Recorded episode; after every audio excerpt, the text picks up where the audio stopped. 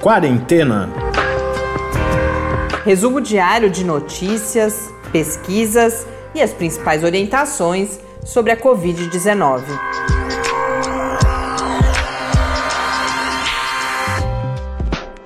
Quarentena, dia 51. Olá, começamos agora este nosso 51º encontro. Eu sou Mariana Petson. Eu sou o Tárcio Fabrício.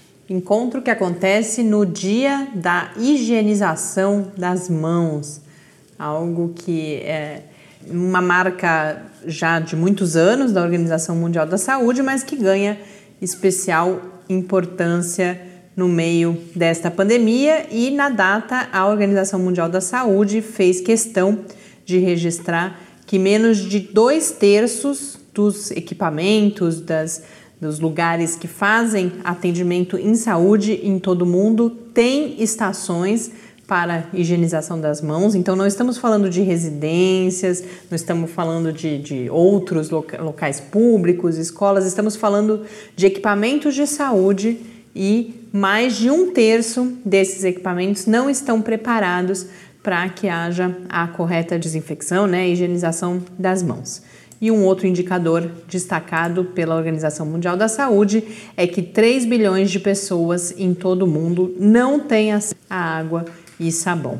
Coincidentemente, a pauta de hoje, uh, o, o foco principal do episódio é desigualdade. Isso é curioso, a forma como vai se construindo cada episódio aqui do Quarentena. A gente passa o dia, claro, atento às notícias. Ao longo dos dias a gente vai guardando temas também, fazendo pesquisas sobre eles. E aí, a partir do final da tarde, a gente faz a, a seleção. E é interessante como é muito comum que de repente notícias que parecem descoordenadas dali emergem temas uh, que ou estão entrando em evidência ou que realmente a gente percebe que é importante conversar aqui no Quarentena e lembrei disso, fiz esse comentário sobre a pauta. Então, hoje a gente vai falar sobre como uh, a Covid atingiu e atinge diferentemente diferentes classes sociais aqui no Brasil. Se houver tempo, eu estou com medo do episódio ficar um pouco longo.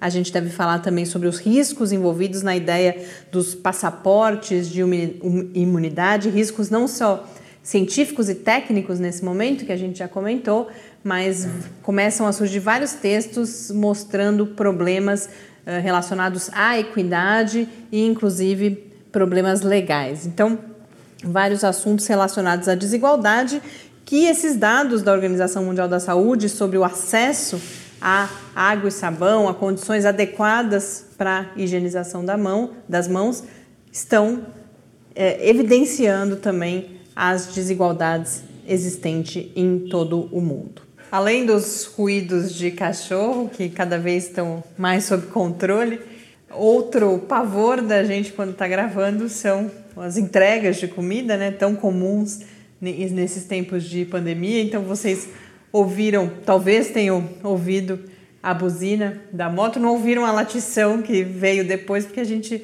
cortou antes. E se vocês ouvirem também um outro ruído diferente hoje no episódio, a gente está com a água pingando no filtro de barro que a gente esqueceu que estávamos prestes a iniciar a gravação.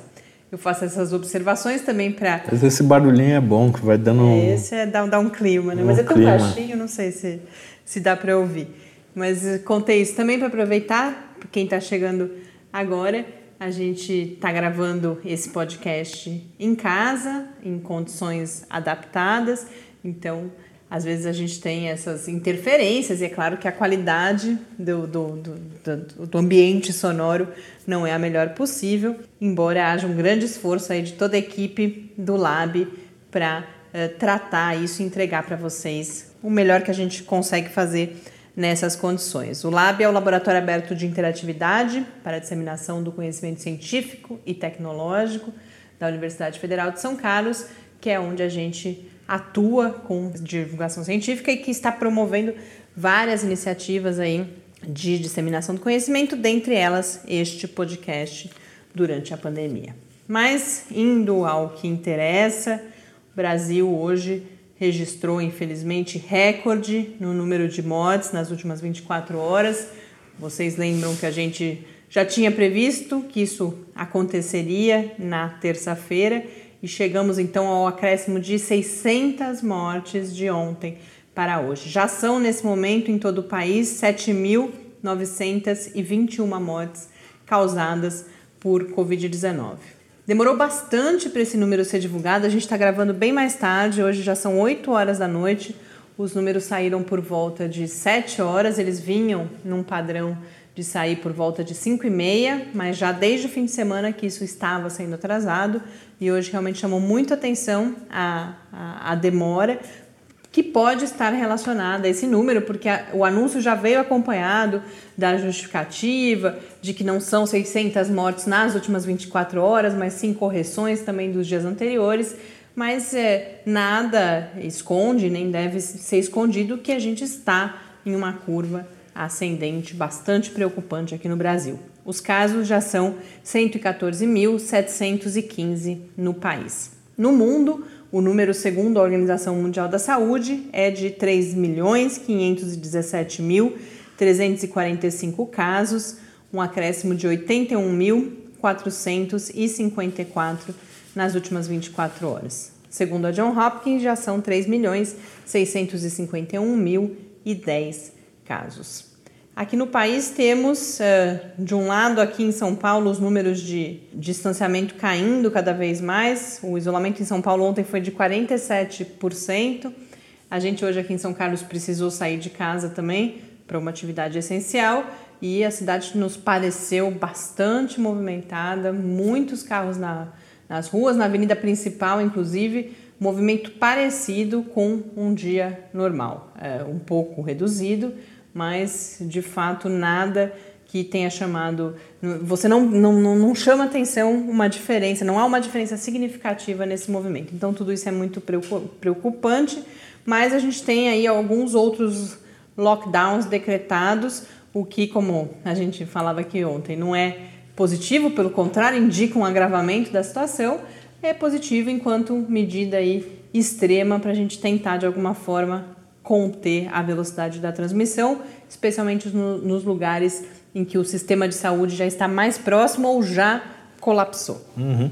É, o Pará decretou lockdown em Belém e mais nove cidades. Essa medida começa já na próxima quinta e funcionará de maneira educativa até domingo. E a partir de segunda serão aplicadas punições para quem descumprir as regras determinadas. O estado registra hoje 4.756 casos e 375 mortes. É, no Ceará Eu queria também. só fazer uma observação Sim. sobre o Pará, que vai mostrando para gente que não, não existe muita surpresa com a Covid. Né? Já o que? Já deve fazer quase uma semana que nós trouxemos aqui a reportagem da agência pública, falando: olha, os números oficiais no Pará, em Belém, particularmente, estão muito subnotificados. A gente foi às ruas, a gente foi às portas dos hospitais e o cenário que a gente encontra é completamente diferente. E desde então, diariamente vem surgindo essas novas notícias. Então, é previsível, não há surpresa. O que há muitas vezes é uma resistência aí motivada por outros fatores completamente alheios às evidências que já existem uh, científicas ou ao próprio compromisso com a saúde da população. É, e também no Ceará, que a gente tinha falado, o Camilo Santana, o governador, tinha anunciado que talvez fosse necessário o lockdown e hoje também ele foi decretado em Fortaleza, começa a valer a partir de segunda-feira. Eu vou entrar agora no conjunto de notícias que eu falei que estão relacionadas à desigualdade. Você tem outras notas? Tá? Tem, tem mais algumas notas aqui. Uma delas é que o contágio pelo coronavírus ele disparou no litoral e no interior de São Paulo, algo que a gente também já vinha comentando. O mês de abril registrou um aumento de 3.302% no número de casos nessas regiões, que passaram de 129 no começo do mês para 4.389. Esses dados, como a gente também já vem alertando, podem levar a medidas ainda mais restritivas aqui no estado. E É, tem- sobre, ainda sobre isso, eu tinha esquecido um estudo da Fiocruz, né, que chama monitora a Covid-19, é, a partir de dados do IBGE, eles concluíram justamente aí, em termos de Brasil, não em termos do estado de São Paulo, que a Covid está chegando rápido demais aos municípios de menor porte. Uhum. O que eles classificam como cidades médias, por exemplo, entre 20 mil e 50 mil habitantes, 44% dessas cidades no Brasil já têm casos registrados de Covid-19 e eles já verificam também uma tendência de chegada às cidades menores ainda, cidades pequenas no interior. E qual é um dos grandes problemas, ou qual é o principal problema? É, você não tem ali o atendimento de saúde adequado, então isso já é um problema, e aí as pessoas se deslocam para as cidades maiores e com isso estrangulam o sistema de saúde nessas cidades. Então é um quadro realmente bastante preocupante que vai se desenhando. E outras duas notas que eu acho importante registrar para mostrar um pouco do, da gravidade que a gente está é que o Uruguai vai aumentar aí o controle nas fronteiras com o Brasil porque está preocupado com a situação sanitária no Brasil. Então esse controle vai ser mais rígido e hoje o Reino Unido emitiu um alerta para que seus cidadãos deixem o Brasil e retornem para o seu país. Mas no Uruguai, eu até vou pesquisar aqui, depois eu atualizo, eu vi alguma coisa de reabertura. Uh, olha lá, o Uruguai inicia a reabertura do comércio nesta segunda-feira. Então a gente vê também um. É lógico que a gente não estudou essa notícia, mas depois a gente eh, traz esse, esse cenário do Uruguai uh, mais claro amanhã. Bom, falando então de diferentes olhares né, que nos levam a perceber há algum tempo no nosso quadro de sábado, a gente conversou no primeiro quadro de sábado em parceria com o programa de pós-graduação em sociologia da UFSCar, um discurso de que, bom, o vírus ele não, não, não vê diferenças, ele afeta todas as classes igualmente, todas as pessoas, mas com uma ponderação, então, que não é bem assim, que apesar de fato do vírus chegar a qualquer pessoa da mesma forma, eh, se você vai ser infectado ou não, as condições que você tem de se proteger, de ficar em casa, como nós estamos, por exemplo, e se você for infectado, o acesso que você vai ter ao serviço de saúde, isso tem um recorte aí de classe grande, de gênero, de raça, etnia, então a gente fala sobre esses aspectos hoje aqui de novo. E uma primeira notícia relacionada a isso, que vai mostrando uh, a trajetória da pandemia no Brasil, foi um estudo divulgado ainda em pré-print, né? então um estudo que ainda não passou pela revisão dos pares, um estudo internacional, mas uh, coordenado por pesquisadores brasileiros, dentre eles, inclusive, a Esther Sabino, que ficou conhecida uh, porque foi uma das lideranças do estudo que sequenciou muito rapidamente o, o coronavírus aqui no Brasil, o novo coronavírus. Esse estudo analisou os casos de Covid registrados no Brasil no seu primeiro mês, no primeiro mês da pandemia, a partir das informações registradas na base RedCap, que foi a, a ou RedCap deve ser, né? Deve ser uma sigla do aqui do Brasil mesmo, de, que é, foi o primeiro sistema usado pelo Ministério da Saúde para o registro dos casos. Depois isso foi modificado e esse estudo concluiu que dos 1.468 primeiros casos registrados naquele primeiro mês da Covid aqui no Brasil, a média de idade das pessoas infectadas foi de 39 anos. E essa é uma média abaixo da, da média mundial. Então, 48% dos casos desses 1.468 eram de pessoas entre 20 e 39 anos. E, além disso, majoritariamente de pessoas das classes mais ricas, mais abastadas. A gente ouviu falar muito sobre isso, pessoas que voltaram de viagens ao exterior e trouxeram uh, o, a Covid para o Brasil e foram as principais responsáveis no momento inicial da pandemia pelo seu espalhamento. E que essa combinação de pessoas mais jovens e com mais dinheiro e, portanto, com acesso a serviços de saúde de melhor qualidade, conseguiram levaram, na verdade, a uma taxa de hospitalização aqui no Brasil que foi equivalente à metade da média internacional. Então, enquanto a média internacional é de 20% de hospitalização, aqui no Brasil foi de apenas 10%. Isso evidencia desigualdade, tanto no sentido que vai mostrar né, em que população chega primeiro, e depois a gente vai falar um pouco de como está esse quadro hoje, Mas essas pessoas também tiveram, por exemplo, melhor acesso aos testes. Por quê? Não porque na rede pública elas sejam privilegiadas, mas porque é possível pagar para fazer testes na rede privada também. E isso favoreceu isolamento, ah, quer dizer, a hipótese dos pesquisadores é que isso pode ter favorecido isolamento e diminuição do contágio naquele primeiro momento. Então, é um estudo que visa principalmente uh, entender como é que o vírus chegou, como que o vírus vai se transmitindo, é conhecimento que se produz, inclusive, para o futuro, para futuras pandemias. E aí a gente tem alguma, alguns outros estudos menores sendo divulgados nos últimos dias que nos fazem todos eles pensar sobre desigualdade. Então, um estudo, esse bem pequeno mesmo, mas só a título de curiosidade aqui, um estudo que foi realizado na cidade de Santo André, a partir da plataforma chamada Colab.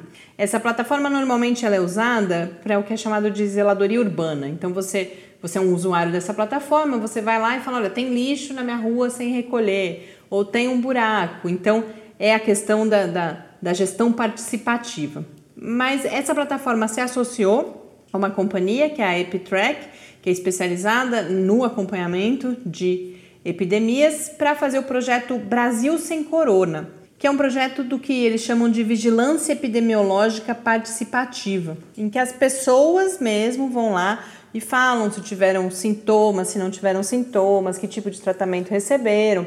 A ideia é que sejam dados eh, complementares às estatísticas oficiais. E eles estudaram então uma pequena amostra de pessoas em Santo André, usuárias dessa plataforma Brasil Sem Corona, 350 pessoas, e os dados mostraram que as pessoas das classes A e B reportam cada vez menos sintomas, enquanto a população nas classes D e E reportam cada vez mais sintomas. Então a narrativa é de que isso começam a surgir algumas notícias aqui, ah, o pico já passou uh, para as pessoas mais ricas, mas agora a, a epidemia está crescendo nessas na, nas periferias, nas favelas e que esse quadro gera aí também bastante apreensão. Mas o estudo, como eu disse, é bem pequeno. Eu achei o mais interessante dessa notícia, que a gente compartilha depois lá no Quarentena News, que vocês possam conhecer. Eu não conhecia essa plataforma Brasil Sem Corona. É um aplicativo que é possível baixar no celular e colaborar então com a coleta desses dados. E o, o Nexo publicou uma outra notícia aí sobre a cidade de São Paulo, com dados oficiais da Prefeitura Municipal, de que os distritos com mais mortes são aqueles nas periferias, nos extremos da cidade, que possuem mais favelas, conjuntos habitacionais, então, portanto, condições de moradia e de acesso aos serviços de saúde diferentes e muito mais precários do que as áreas centrais. Eles, esses distritos estão neste momento com 10 vezes mais mortes que as áreas mais ricas. Então, uh, um indicador só que eu destaquei aqui, a Brasilândia, por exemplo, que é o bairro que está com o maior número de mortes, tem 0,01 leito por cada uh, mil habitantes. Em Pinheiros, esse índice é de 1,34 e na Bela Vista 38,64. É importante registrar que a Bela Vista tem vários hospitais, mesmo é uma região que tem hospitais, mas só a diferença entre Brasilândia e Pinheiros, por exemplo, a gente percebe de 0,01 para 1,34. Então, juntando isso com as notícias anteriores, a gente vê uma chegada em uma determinada classe e agora uma população já vulnerável que começa a ser atingida de forma mais intensa pela Covid-19. Uma notícia que eu não poderia deixar de comentar aqui, que está aparecendo em todo lugar, foi um estudo publicado ontem no periódico Nature Communications, que é do grupo Nature, sobre a produção de um anticorpo monoclonal que, em testes in vitro, indica a capacidade de bloquear a entrada do SARS-CoV-2, o vírus causador da Covid-19, na célula humana. A gente falou outro dia aqui né, dos, do, dos anticorpos monoclonais como fármacos aí potenciais para o tratamento da Covid-19. Esse foi um estudo realizado por pesquisadores da Holanda e da Alemanha. Por que, que eles chamam anti, anticorpos monoclonais? Porque são, eles são clones de uma única célula. Esses pesquisadores não só identificaram esse anticorpo, como já foram capazes de reproduzir. De reproduzir. E como que isso é feito? É feito numa linhagem de camundongos que produzem anticorpos bastante parecidos com aqueles que funcionam em seres humanos. O processo ali com o camundongo é como uma vacina, é como se produz uma vacina, né? Eles, esse anticorpo ele visa a tal da proteína spike, né? Proteína S, que é aquela que forma é, justamente a coroa dos coronavírus, por isso que eles recebem esse nome. Então essa proteína S é inoculada nesses camundongos e aí eles produzem esses anticorpos esses anticorpos depois passam por um processo para que sejam totalmente compatíveis com uh, os seres humanos. E aí foram realizados por enquanto então só testes em culturas celulares de uma linhagem de macacos, que é uma linhagem celular comum em testes laboratoriais, e mostrou o potencial para impedir a infecção das células. Então, é, agora eles ainda precisam passar por toda a fase de teste em humanos, mais uma notícia aí esperançosa. E eu recomendo a notícia que foi produzida pelo nosso colega aqui de São Carlos, o Reinaldo José Lopes, na Folha de São Paulo, porque junto com ela, além da, da notícia tá, eu li o artigo também original e tá, tá, tá bem precisa, mas ela traz um infográfico junto que é muito esclarecedor dos diferentes alvos moleculares, os diferentes processos que os diversos tipos de fármacos estão mirando. Então ajuda a gente a se situar nesse monte de sopa de letrinhas que são os diferentes fármacos aí que, que estão sendo pesquisados. Tem uma interessante dos anticorpos da lhama também, né? É, você me passou já faz e, alguns e dias, vai... verdade. Amanhã eu preciso lembrar de estudar isso para compartilhar aqui com vocês.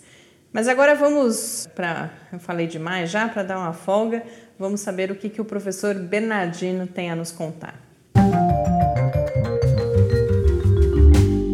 Perguntas e respostas sobre a Covid-19. Bernardino, em vários lugares eu tenho visto números que indicam maior número de mortes entre homens do que entre mulheres por Covid-19. Já existem hipóteses de por que a doença acaba tendo consequências mais graves entre os homens mais do que entre as mulheres? Não existe ainda uma definição muito clara para explicar a diferença com que a Covid afeta homens e mulheres. Entretanto, existem várias hipóteses baseadas é, em outros dados epidemiológicos de outras situações de saúde que implicam diferenças de gênero. É possível que homens sejam mais expostos que mulheres. Existem diferenças biológicas também que determinam diferenças é, de evolução clínica e de mortalidade é, por doenças entre homens e mulheres, questões comportamentais, socioculturais, tudo isso está relacionado à possibilidade de, dessa diferença né, entre homens e mulheres. Então, é, muitas questões ligadas a hábitos de vida, por exemplo, exposição a risco, tudo isso são fatores aos quais se atribuem hipoteticamente a diferença é com que a Covid, mas não só a Covid, inclusive outras doenças, é, afetam homens e mulheres. Obrigada, professor Bernardino.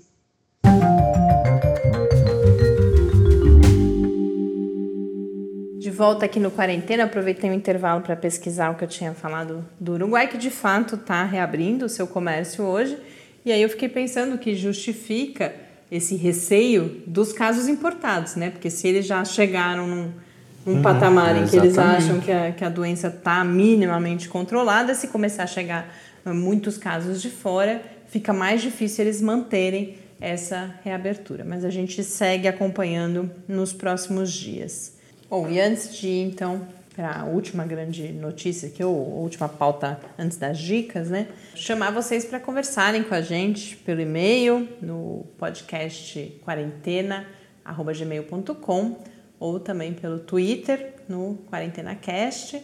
A gente aceita sugestões de pauta, perguntas para o professor Bernardino, inclusive, dicas para os nossos episódios de final de semana, receitas de pão na nossa pandemia, ou só dar um alô, falar que está acompanhando. Isso é muito importante para a gente.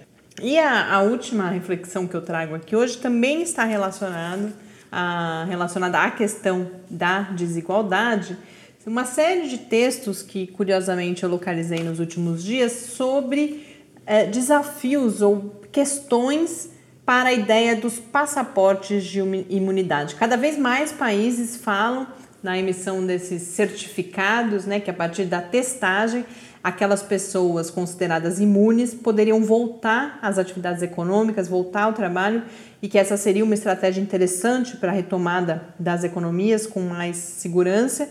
Mas eh, há toda uma discussão sendo feita. A gente já tinha colocado aqui algumas limitações que nesse texto que eu vou mencionar aqui, que é do The Lancet, né, que é um periódico médico importante, as limitações chamadas científicas e práticas, que são o pouco conhecimento que a gente ainda tem sobre a imunidade, quando que uma pessoa pode ser considerada imune, por quanto tempo, e também algumas limitações dos testes que verificam a imunidade, que é sempre bom lembrar que são diferentes dos testes que diagnosticam a infecção, são testes que são feitos uh, mais para frente, inclusive testes de natureza bastante diferente, o de diagnóstico e o de depois de, de, de existência de anticorpos. Mas além desses desafios científicos e práticos, começa a haver uma discussão forte sobre desafios relacionados à equidade e desafios, inclusive, legais.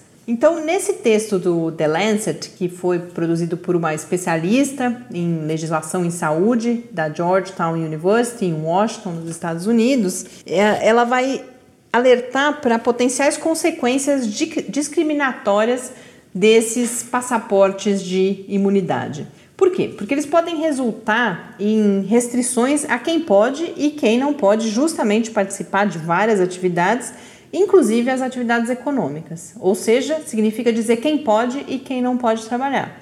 E isso pode levar, e essa também, isso é, é algo que já tinha aparecido aqui antes também, pode levar as pessoas a se infectarem de propósito e que pessoas se infectarem de propósito assim? Não é possível você botar o vírus para dentro de você, mas se expor, né, para se contaminar. E que pessoas? Justamente as mais vulneráveis, que não podem perder o emprego, que têm mais medo de perder o emprego, que têm condições ali muito mais frágeis, né, vínculos uh, empregatícios muito mais frágeis. Então você pode aprofundar com esses passaportes as desigualdades já existentes como eu disse antes, de classe, de gênero, de raça e etnia, de nacionalidade, quando a gente pensa nos imigrantes, né, trabalhando em condições aí mais precárias. Um, um, outro alerta é que, como todos os privilégios administrados pelos governos, pode haver corrupção na emissão desses uh, certificados e que há também alguns vieses implícitos que podem é, reforçar justamente essas desigualdades já existentes. Então, por exemplo, quem vai poder fazer o teste e quem não vai? A gente falava antes, você pode fazer o teste na rede privada, por exemplo, desde que você pague, né? É, a, na, a fila para certificação, se houver um gargalo, quem vai receber primeiro, quem vai receber depois? E com tudo isso, chega ao conceito, inclusive, de imunoprivilégio, que vai ser usado em outros textos que eu localizei sobre isso. Então, o site STAT, que eu tenho falado bastante aqui, que é um site especializado na área de saúde, lá um especialista da área de direito da Universidade de Stanford vai reforçar esse imunoprivilégio que faz com que algumas pessoas possam trabalhar, se divertir, ter acesso a opções de lazer, viajar, inclusive, porque você pode ter restrições de mobilidade por conta de você ter o passaporte ou não de imunidade, e outras pessoas não vão ter essa liberdade. O The New York Times traz um artigo de opinião também de uma professora de Stanford, mas agora da área de história, intitulado A Perigosa História do Imunoprivilégio, em que ela vai recuperar, ela estudou no século XIX, no que ela chama de Deep South, que é a região ali de New Orleans, né? O que aconteceu na situação de febre amarela, que assolou aquela região no século XIX, teve 22 epidemias é, em sequência, segundo ela, fazendo-se 150 mil mortes só na cidade de New Orleans e estima-se que mais 150 mil ali nos locais próximos. E essa situação que ela relata ali, a discriminação imunológica, ou seja, daquelas pessoas que eram chamadas de aclimatadas, que são aquelas que já, já tinham tido a febre amarela e sobreviveram e ficaram imunes, e os não aclimatados, criou-se ali toda uma hierarquia, um processo discriminatório, e isso numa sociedade escravocrata, em que então você vai acirrar toda a questão étnico-racial que estava colocada. E com, tendo como consequência, por exemplo, que aqueles que eram pró-escravidão usaram a ocorrência da febre amarela para justificar a escravidão, mostrando, falando, olha, olha como ela é natural, olha como ela é inclusive uma questão humanitária, porque os negros podem trabalhar e se expor à febre amarela para que nós possamos ficar em casa protegidos. Essa pesquisadora vai dizer outra coisa também, que a imunidade negra vai gerar um capital branco, porque os escravos, por exemplo, aqueles que tinham a febre amarela, sobreviviam e ficavam imunes, passavam a valer mais e, portanto, geravam riqueza para os seus proprietários, para os seus senhores. Então, uh, recomendo bastante a leitura, muito interessante. E um último texto que foi publicado num site especializado em bioética, que vai inclusive comparar, fazer. O autor fala que acabou de assistir o Conto da Aya, né, a, a série aí famosa da Margaret Atwood, e que ele vai fazer uma comparação entre o, a série e o Kundai, eu não lembro agora se é, como eu não assisti, eu não lembro se é o nome da série, mas é a tradução, né, o nome do, do livro, do The Handmaid's Tale, uh, e ele vai fazer então essa comparação. Bom, vamos agora às dicas rápidas para a gente encerrar esse episódio que já está bastante longo. Ontem nós anunciamos o HackCovid, uma iniciativa da Fiocruz, do Centro Brasileiro de Pesquisas Físicas e do LNCC, o Laboratório Nacional de Computação Científica, de desenvolvimento, uma maratona de programação que vai acontecer aí nos dias 14 e 15 de maio. As inscrições de desafios, que é a fase em que os profissionais de saúde, as pessoas que estão na linha de frente do combate à Covid-19, podem inscrever, inscrever desafios que depois as equipes vão pensar soluções para eles. A inscrição terminava ontem, mas foi prorrogada até amanhã, dia 6 de maio. Então, se você tem alguma ideia, ainda é possível entrar lá no site que está no Quarentena News de ontem e inscrever o seu desafio.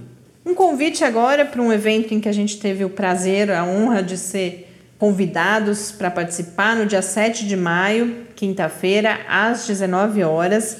A Socicom, que é a Federação Brasileira de Associações Científicas e Acadêmicas de Comunicação, realiza na programação da Marcha Virtual pela Ciência, que inclusive acontece aí com vários outros eventos no dia 7, na quinta-feira, a Socicom vai realizar essa mesa redonda sobre iniciativas de divulgação científica no contexto da Covid-19. Então, uh, eu vou representar o Lab nessa mesa, mas a gente tem também representantes de outras iniciativas, da agência Bore, do projeto Covid Verificado, do projeto Covid-19 Divulgação Científica e da Rede Consciência as inscrições são limitadas a 220 pessoas e já estão abertas. A gente compartilha o site do evento lá no nosso site. E por fim, um nosso ouvinte, o Abílio Pacheco, lá do Pará, inclusive, né, do estado do qual falamos bastante aí hoje, mandou um recado para a gente de que o ResearchGate,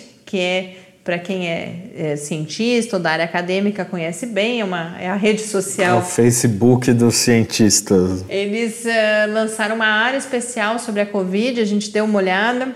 É bastante interessante porque além dos artigos, é claro que é preciso ter bastante cuidado, senso crítico, tem muito pré-print lá, como tem em todo lugar. Mas como é uma espécie de rede social, as pessoas estão lá também. Então é, você é consegue conversar com os autores dos artigos e tal. Então, muito obrigada, Abílio. Um grande abraço por mais esse contato. E com isso a gente se despede de todos vocês. Boa noite, bom dia e até amanhã. Até amanhã e se puder, fique em casa. Quarentena é uma realização do Laboratório Aberto de Interatividade para Disseminação do Conhecimento Científico e Tecnológico da Universidade Federal de São Carlos, o LAB da UFSCar, do Centro de Desenvolvimento de Materiais Funcionais, CDMF, e do Centro de Inovação em Novas Energias, o CINE. pauta, produção e apresentação, Mariana Pezzo e Tárcio Fabrício. Arte e design de Henrique Mateus. Desenvolvimento web, Eduardo Martins. Edição de áudio, Lucas Stefanuto. Apoio Fundação de Amparo à Pesquisa do Estado de São Paulo.